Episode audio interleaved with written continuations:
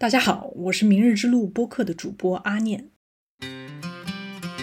今天我们有幸请到了一位履历令人柠檬的摄影大师，他是何塞奖得主，也是耶鲁大学摄影硕士。今天我们会和他一起聊聊他以柠檬为主题观察全球化的摄影作品。让我们欢迎摄影师陈荣辉老师。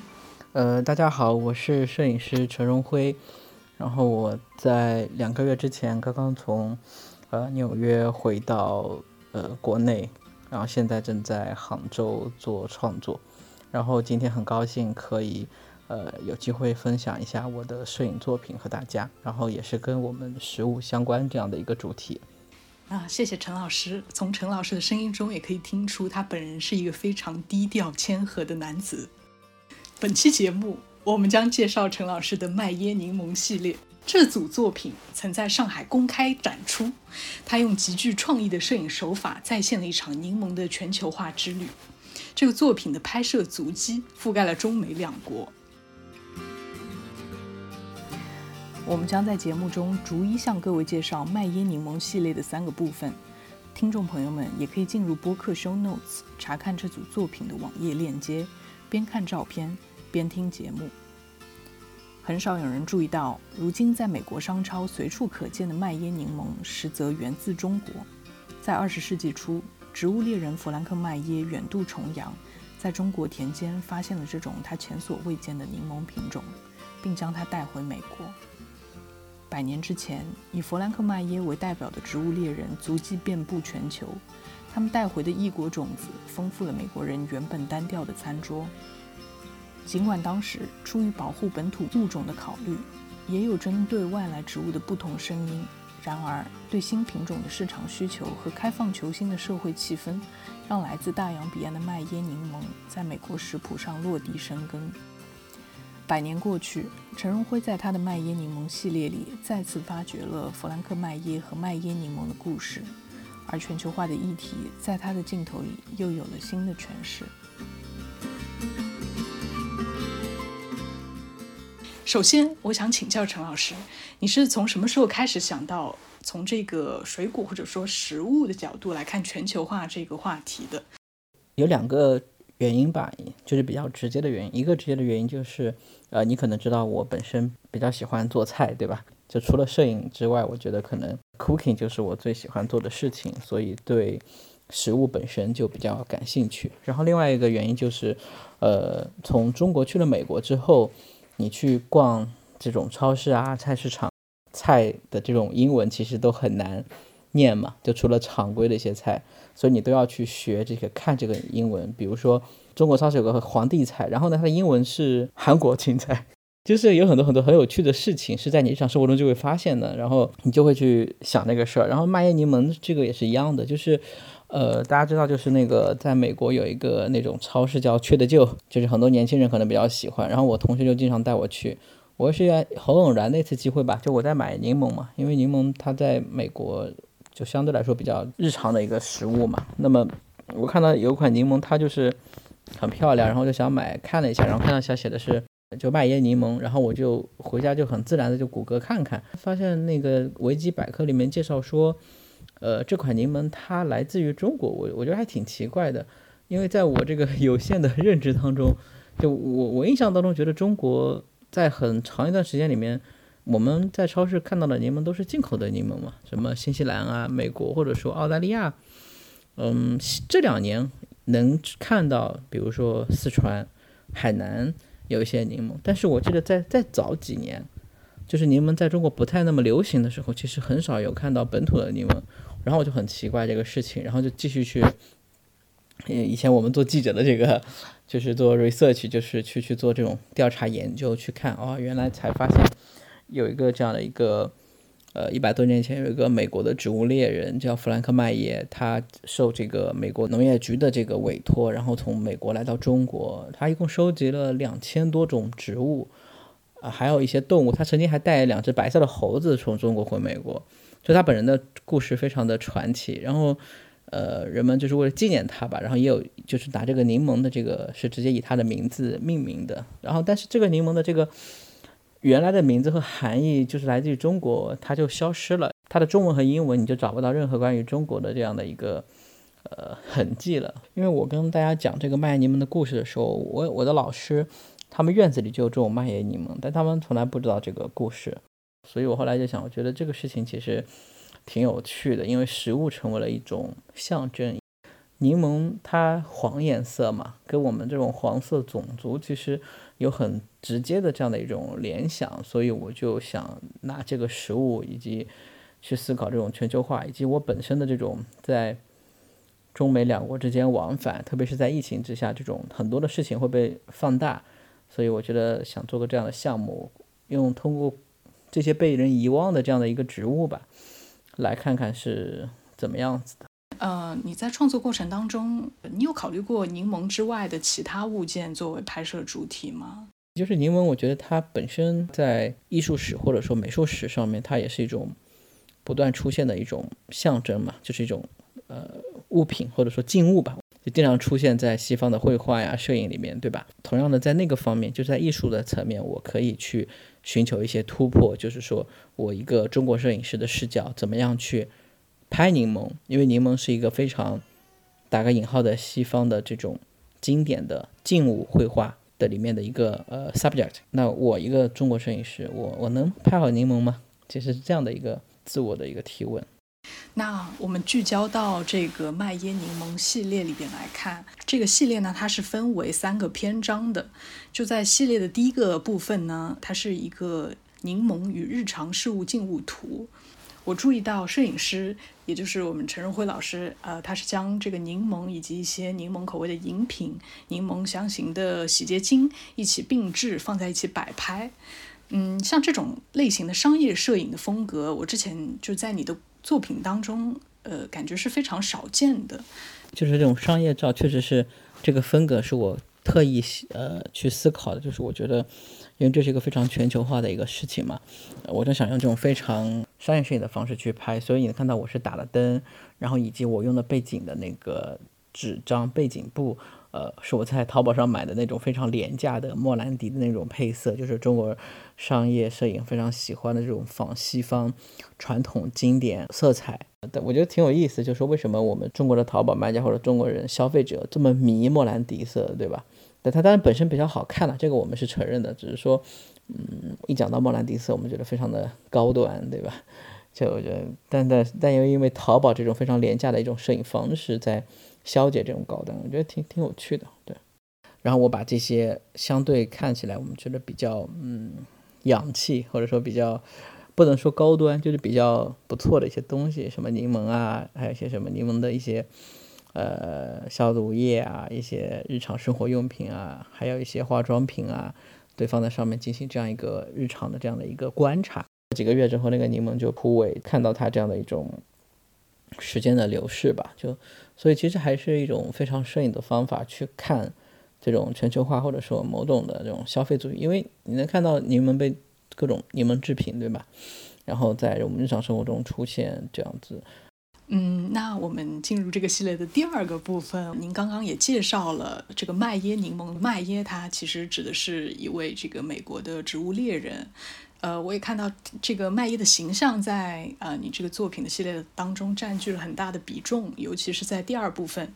呃，摄影师有将植物猎人麦耶留下的自拍和他，也就是我们陈老师所拍摄的中国景观进行了一个拼贴的组合。像麦耶的这个形象，在这个系列里边，是不是有一些呃什么样特别的含义呢？弗兰克麦耶他是作为植物猎人，然后同时他也是一个摄影师。植物猎人他很有意思的一点就是跟摄影师有共鸣嘛，我觉得就是他的这种。行为模式其实跟摄影师很像，就是我们需要走出去，对吧？去观看、去观察一些我们日常人可能没有见过的，或者说忽略掉的一些事情。那植物猎人就是找那些他没有见过的植物，然后呢，他他需要证明他发现了这个植物，所以他就需要用摄影的方式去记录下来。所以弗兰克麦耶麦耶会拍大量的影像的文档。来作为证明他的作为的这种主权性吧，一种呃 authority 这种这种概念。那么，我觉得这个这个行为过程跟一个摄影师其实很像。包括弗兰克麦耶他本身，他他在中国徒步行走了就是从南到北，然后从西到东这样子，他都去了，对远新疆、北京、内蒙古、浙江这边，呃，他全部绕了个遍。然后我觉得他的这种模式其实也挺很像我之前的这种创作方式嘛。你也知道，就是我在中国的各个地方去拍照片，然后去呃在路上去寻找呃某些东西这样子。所以我觉得我想把他的这种呃影像用起来。然后呢，呃，我特别感兴趣的他其实倒不是他的那些嗯拍摄的植物或者什么，因为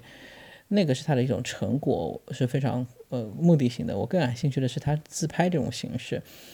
这种方式，就是包括他的一些。具体的一些照片，比如我举个例子，他站在这个中国人的坟堆上面拍照，那这个事情你说在中国是不可能发生的。就一个外国人，他可能不在乎或者也不 care，我们并不知道当时是什么样的一种情况。但是那张照片是存在了，就是一个外国人站在一个中国人的坟堆上面去拍照，而且他的姿态是一种胜利者的某种或者说。呃，比较骄傲的姿态，这样子在那边，所以它有很多隐藏的东西可以去解读。那实际上是怎么样子，可能我们也并不知道。但是影像它有很多解读的可能性，所以我与此同时，它有它那些自拍照里面隐隐约约还有一些时代的特征啊、背景啊，它隐藏在里面，所以我才想着能不能进行一种百年之后的这种时空对话，把它的这个呃自拍照和我。重新去，呃，拍摄的这个大画幅摄影的关于中国景观的照片进行一种拼贴，一种视觉上的拼贴。呃，我没有完全去寻找，去拜访他曾经去过的地方，只是说大概去，因为他最后一次旅行第四次从武汉到上海的船上，然后呃就去世了，就被人谋杀了，所以。呃，我基本上是以我们江浙沪这样的一个，他最后一次旅行其实就是江浙沪、浙江啊、上海啊这周边转，所以跟我拍的很多的景观、地貌、地理是重合的，所以我想形成这样的一种视觉的对话，就是一个一百多年前的一个摄影师植物猎人，他如何来看中国，一百年后的一个中国摄影师怎么来看这个景观，然后形成一种对话。这样子，对，更多是一种一种古今的一种对话，以及一种东西方的一种碰撞，不是简单的批判，因为我觉得不是那样子，更多还是希望能够形成一种就是这种碰撞吧，然后大家去想这个事情，觉得哎挺有，可能觉得挺有趣，或者说哎这个西方的人，一个植物猎人，一个摄影师到中国来，他干什么呀，对吧？不是所有的人都是说我要过来侵略中国，或者说殖民中国的这种心态来的，就是他有他每个人他有自己的一个目标。但这个目标，他在客观上可能对我们造成了很多的问题吧，就是比如他的我们当时这种植物的这种呃流逝啊，等等等等。我感觉好像呃，听你的介绍，就这个系列好像很多的是来讲述了一个关于像身份呐，呃一些认同，可以说从柠檬的角度，就是你感觉你和柠檬有了一些这个相似的感受、相似的经历，或者说呃，你和你也和这个。嗯，麦耶这个人，他之前的经历有很多的这个这个呼应。嗯，做做这些项目，因为它跟历史文献档案有关嘛，就是其实我们我们肯定呃不知道他们当事人是怎么想的嘛，对吧？我也没有采访过弗兰克麦耶，但是他有很多文档。呃，弗兰克麦耶有很多日记，他每次他每次在国内，他在中国的他时候。他都会写很多书信寄回美国，所以在哈佛大学的那个图书馆有很多他的材料，就是我的这个照片呐、文档啊，还有一些文字，其实我去查阅了很多，就是他写了很多。呃，他也讲到了，比如说他在中国，因为因为他比较穷嘛，就当时美国没什么钱，不像英国派那个探险队到中国来，那个科考队那简直就是花了好多钱，很多人翻译特别好，然后弗兰克曼也经常都是一个人，就那种。孤独的这样的一个一个状态，一个，然后或者或者说他有的时候可能有一个翻译，翻译那个人也不懂他，然后他的他精神状态可能不是很稳定，所以他经常在表达一种孤独一种东西，在他的那个文字里面，就他的日记里面，所以我觉得这个也是跟某一种艺术家的心态可能比较契合，我觉得还挺共鸣的，就是当我们在外面做创作的时候，就是我们其实很孤独嘛，就是然后我们呃他可能只能寄希望于寻拍摄或者寻找到。新的植物，那我可能是要拍摄或者寻找到新的拍摄对象，或者说画面，就这个东西可能会有很多的这种某种共鸣，但是也呃说不出来。嗯，就是在第二部分当中，我也是看到了陈老师拿起了你非常标志性的大画幅相机，就是你的一些这个城市的景观也是用这些大画幅相机来拍摄的。像这个作品，好像呃，也像你之前的在画面上可能没有非常呃。确实没有非常激烈的这种价值的判断，好像就是呃呈现一些这个已经继承的一些事实，让观看的人自己来解读。呃，弗兰克·曼耶那个照片，一百多年前老照片，我的照片其实也是有新有旧的。我觉得不需要去刻意去找那种什么呃新旧对比啊、百年对比啊。我觉得那个其实，呃，我现在来看，觉得那样的照片其实意义其实不太大。呃，你说一百年变化当然会有了，就是我觉得很微妙。就是我我现在还没有梳理出这个东西怎么来说，就但是我个人觉得，简单的用所谓的百年或者说七十年、六十年这种概念去套，其实是新旧对比。我觉得这种其实是一种很表象的一个东西，呃，更深层次的一些很复杂的因素可能是被掩盖掉的。明白。呃，那我们进入这个作品的第三部分。嗯，就其实第三部分和第二部分，我感觉呃有很强的一个关联性。嗯，而且我觉得第三部分是，就是我现在看到像呃你和原来的那种拍摄方式形式很不一样的一个地方，就是你开始用了很多个人的自拍，就是在原来的时候，可能你更多，呃，我看到你的都是在用一些大画幅的相机记录一些这个场景，就是是没有你自己的存在的。但是，呃，现在很多的你拍摄的对象当中。包含你自己，你你个人的一个自拍，就在这个作品的第三部分当中呢，嗯，你本人是作为这个人在美国的植物猎人，模仿了麦耶的姿态和动作去呃户外寻找那些和麦耶柠檬一样从中国引进到美国的植物。这个部分您是呃想要表达一些什么样的特定的主题吗？嗯，就是第三部分的话，我觉得。也是跟我的个人的经历非常相关，就是确实我自拍用的很少，呃，当然也是跟我现在的经历有关，因为上学嘛，之前在耶鲁上学，那么我很多地方就去不了，对吧？所以我的创作可能会跟我个人会有比较多的连接，就是直接连接，因为因为你别的地方去不了，然后只能做一些自己身边的事情，所以这是一个原因吧。对，然后当时呃，可能可能大家都知道，就是呃。因为中美之间这种复杂的关系，所以我往返中美其实是个非常复杂的事情。呃，特别是在疫情后期，就是呃，美国依然实施它早期制定的这种禁止中国学生和中国游客直接入境这样的一种政策，所以我需要去呃新加坡，我们说的洗白吧。就是我要先飞到新加坡待十四天，然后再能再从新加坡入境到美国去。就整个这个过程让我觉得非常的呃愤怒或者说无语。呃，那么我对我那其实很多大你就能想，呃，想象一下，你比如说，呃，反过来就是，因为我在做弗兰克麦耶的故事嘛，那我说像弗兰克麦耶当时对吧，就是他可以很自由的往返中美，但是那个时候。呃，在同时期的你，比如说那些在美国的老公、中华工、华人老公嘛，他们其实不能离开美国，因为那个华人法案嘛，就你离开美国，你就不能再入境了。所以就是那种困境，我发现，哎，过去这么久，依然还在某些特定群体上发生。就比如我这样的留学生，呃，我有正式的身份，我有学校，但却依然不能够往返，呃。两个国家就不能去美国上学，对，所以这个事情让我觉得很愤怒，所以我才决定用自己的这种个人的形象去做。那那怎么做呢？就是说我我想模仿一下，因为美国嘛就是一个新大陆，对吧？它是被发现、被探索的。那我能不能成为一个来探索美国这样一片大陆的这样的一个植物猎人呢？我来探索一下，你就看看你们美国人有什么东西，就是这样的一个出发来做的，对。嗯，我看到有些介绍，就是说，像你在这呃第三部分出现的形象当中，你是呃身着了很多美国的名牌，但是实际上这些呃服饰是源自中国，产自中国，就这些也是在当下的这个时代新的一些含义嘛？嗯，对，我觉得这个挺挺有意思，就是说，嗯，就是我我们被卷入这种所谓的全球化或者说商业社会是。就是你你不需要去思考这个事情，你是你就是被卷入的，你你没有抗拒的任何的能力，对吧？你没有选择的能力，就是你做的每件行为本身都已经应盖了这个全球化对我们的这样的一个影响，印证了应该这么说。那我我说我任何一天我穿任何的衣服出去，它就是一个全球化的一个东西。呃，Made in China，Made in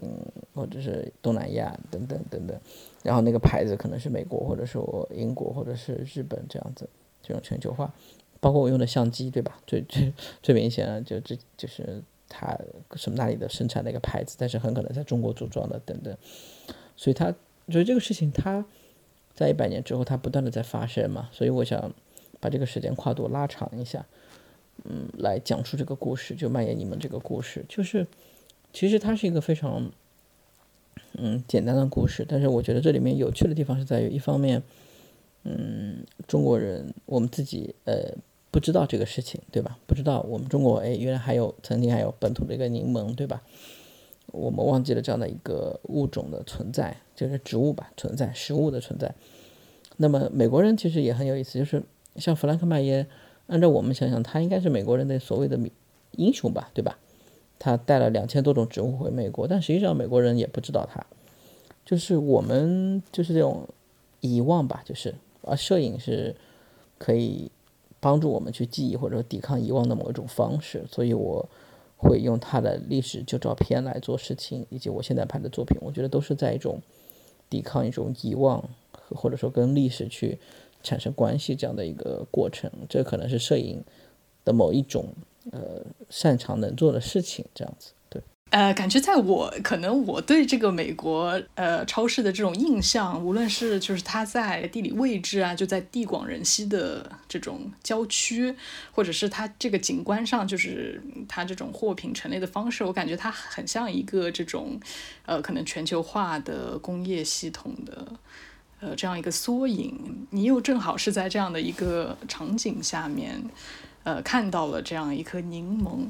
我就想起，呃，有很多的这个美国留学生，呃，他们在海外呢，还是会想念一些家乡的食物的，呃，他们可能呃比较希望可以从这个中国的商超里呃购买一些故乡的食材，但是有的时候呢，这种食材确实非常难以获得，所以呢，呃，也不得不适应一些这个美国的一个饮食方式，嗯，像你。在美国的时候，是不是呃也有类似的感受呢？能不能谈谈你在美国的这种呃经历？对，就是在美国，我觉得这是非常有趣的一个现象，就关于这种食物本身嘛。就是嗯，你讲到比如说美国菜和中国菜之间巨大的这种差异，对吧？就是像去的酒或者很多美国超市里面，它有很多这种所谓的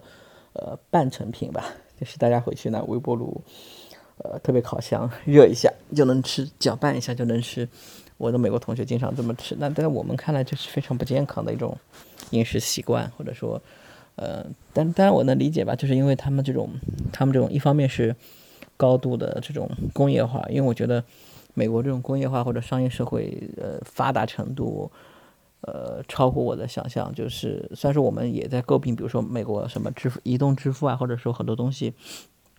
移动的这个东西很比较慢嘛，但它的这种呃上一代这种工业化的这种东西，它非常非常的可怕。我觉得，呃，我甚至就是觉得去了美国之后，我才真正理解了呃马克思写那个《资本论》为什么要写《资本论》，就是因为这个太正常，就是你只有在极度物质发达的地方，你才能够体会到资本主义的强大与腐朽，就是满大街都是那种。人的这种很新的家具啊、吃的呀、喝的呀，就是极度的这种物质的发达。啊，这个东西你在国内其实隐约这两年可能有点争议，比如说盒马的这个不新鲜的菜和奶什么要处理掉，对吧？就是国内现在这两年才有点争议，但是他们已经一直这么生活的。然后街上那种家具啊什么的，很新很新，大家就不要了，就要换。所以这种极度发达的这种工业化或者消费这种社会嘛，就是这这种体验，我觉得冲击很大。对，然后嗯，因为中国超市很有意思，就中国超市就是在美国，它是两种极端，一种是有有有很少数的中国超中国的这种食物吧，或者超市是高端的象征，大部分都是物廉价美嘛，对吧？哎呀，就是我同学就特别喜欢吃中国菜，因为中国菜物廉价美，分量又大，又好吃，口味还不错。它就是这样的一个定位。然后中国菜肯定有中国超市有自己的渠道吧，可能它的价格比美国的超市确实便宜很多很多。所以我们留学生都喜欢去中国超市，或者说不仅是留学生，很多外国人也喜欢去亚洲超市或者中国超市买菜，因为价格也便宜。对啊，那种什么鱼什么都有活活鱼现杀，对吧？你你在美国的超市是买不到这些海鲜是活着的，然后在中国的超市也能买到所有的你想要的海鲜都是活着的那种状态。我觉得还是非常深层次的这种呃所谓的东西方的这种差异，其实是会体现在这种从食物开始就开始有这样的一个鸿打个引号的鸿沟，但是我们也能看到在融合嘛，很多中国菜的这种。对半成品这种食物，中国中国的这种菜也很多，在美国，其实国内现在也很多。我发现，嗯，对，就是我觉得有一个可以补充，就是你讲到这种身份的问题，我觉得挺有意思。你比如说，就是因为亚裔在美国的身份比较呃弱势吧，本质上，或者说甚至是卑微，在某种程度上，我在美国做的很多项目其实都是跟这个跟种族或者说民族有一点相关性，但这个相关性它。它更多的是隐藏在我们日常生活当中的这种东西，就是，呃，换我我们去，我们可以这么想，就是当我们看到一些，呃，你比如说黑色的一些植物，或者说白色东西，就是你你可以很快的联想到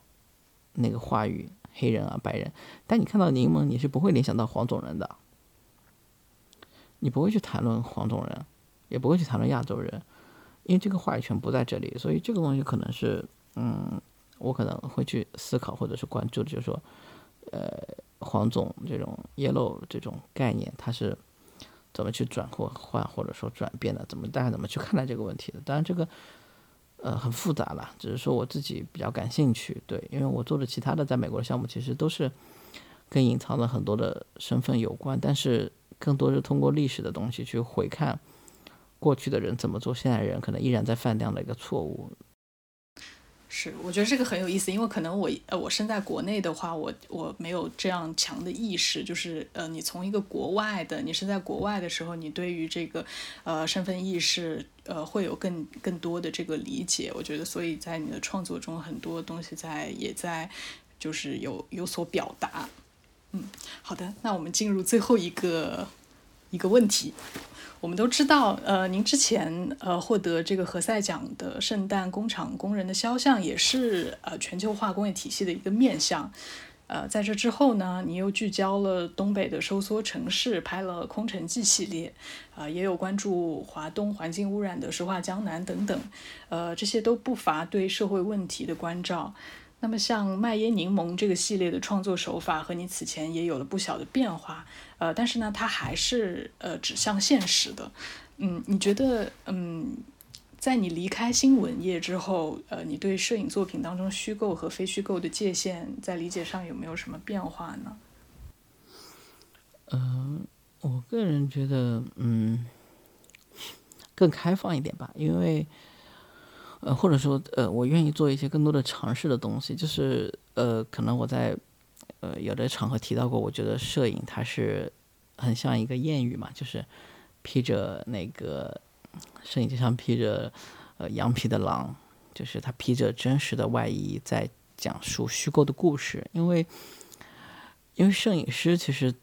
他很明白照片是可以骗人的，对吧？因为因为因为像像李由，你拍过照片，你知道。你的角度选择，你的实际的选择，其实，呃，都是对事实的某一个切切片的这样的一个选择嘛，对吧？它它不代表那个事情本身，更多的是代表你怎么看待这个事情的，对吧？那么我觉得在这里面就涉及到一个它跟真实之间的关系，就是永远无法抵达真实，呃，或者说它甚至可能可和虚构更接近一点。或者说更摄影它的这种模棱两可性吧，就是它就是披着真实的外衣。那我们日常生活中其实就是这样子，呃，拍家庭合影的时候，所有人会说茄子笑一笑，对吧？那你你那天不开心，你也会笑一笑。那那个笑一笑的照片，并不是真实的你，但是却是那一刻所有人都觉得那就是你。所以这个事情我觉得是比较有趣的，就是摄影能够做的，所以我会做很多这种，呃，一真一假，或者说跟历史啊，或者说跟现在那种虚构结合在一起。当然，其实这个事情本身并不是那么，并不是假，所以这里面有个概念叫，之前那个也是耶鲁的一个摄影师提出来，就这种迪克西亚提出来的一个叫真实感。就那那种，我觉得真实感其实比较重要。其实我觉得道理是一样的吧。我们看小说或者说看电影，对吧？我们知道电影是虚构的，知道小说是虚构的，但是我们觉得哎，好真实啊，好真啊，就这种共鸣，摄影其实是最合适去表达。但是很多人总是给他一个真实的一个枷锁，我觉得，所以我想打破那个枷锁，去做点。尝试这样子，只是说我关注的议题就是我的这个 subject 其实一直都没有变，就是我依然很关心社会啊，关心这个外在的东西。那但其实也是在关心我自己，对吧？就比如说我做石化江南那个项目，嗯，它直接出发点很简单，就是因为当时杭州有自来水危机，我每天下班抢水喝，那那我这个是我自己要生存嘛，我要喝水。我要喝上干净的水，我想知道发生了什么事情，然后我去做了这样一个项目，然后它有个更宏大的一个主题去探讨。但是我的出发点其实很简单，所以我觉得很多时候就是这个，只要出发点是真诚的就可以，不管他是为了自己啊，还是为了他人啊，还是为了什么社区或者说 community 或者说怎么样，我觉得都可以。嗯嗯，是。那你像后续还会继续关注一些这种呃现实性的题材吗？就我一直我应该一直会关注这些，就就是我的这个关注点不会变。对我觉得这是我一直感兴趣的东西。其实包括像麦耶尼蒙，他也是其实其实是很强的社会性议题，对不对？只是说他的这个手法可能会我会加入更多以前可能不曾尝试过的一些表达手法的，因为我觉得我关心的事情其实一直都没有变，就是。关心自己，也关心他人，关心社会，想知道这个社会是怎么运行的，想知道别人是怎么生活的。我觉得这个那种好奇心，我觉得是一直没有变的。只是说，因为去，因为我自己一直想做的更自由一点的创作嘛，对吧？所以辞职，然后去读这个耶鲁大学的这个 MFA，其实是想看看有没有一个更加宽松的可能性，创作的这种氛围。对我觉得是这样子。嗯，明白了。那么，谢谢陈老师，今天很高兴请来陈老师的分享。呃，我们也和陈老师的交交流当中学习了很多他呃关于麦耶柠檬这个呃系列的一些呃创创作的呃想法。呃，最后不知道陈老师是不是方便介绍一下？呃，如果感兴趣的朋友呃可以通过哪些渠道关注您呢？呃，大家可以关注一下我的微信公众号，呃，微信公众号的名字叫做呃陈荣辉工作室快照亭，快照亭就是那个三个字最简单的，去街头拍快照的这样快照亭。然后我还有我的官网，大家可以看一下，就直接百度或者谷歌，呃，陈荣辉的拼音应该就能够出来这样子。对，嗯，好的，好的，那么今天的节目就到这里啦，谢谢陈老师。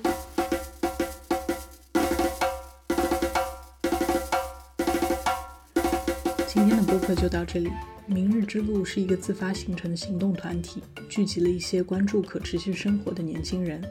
我们想以共创的形式探寻明日之路。今年，明日之路将聚焦于食物这个再熟悉不过，但深入起来却又陌生的话题。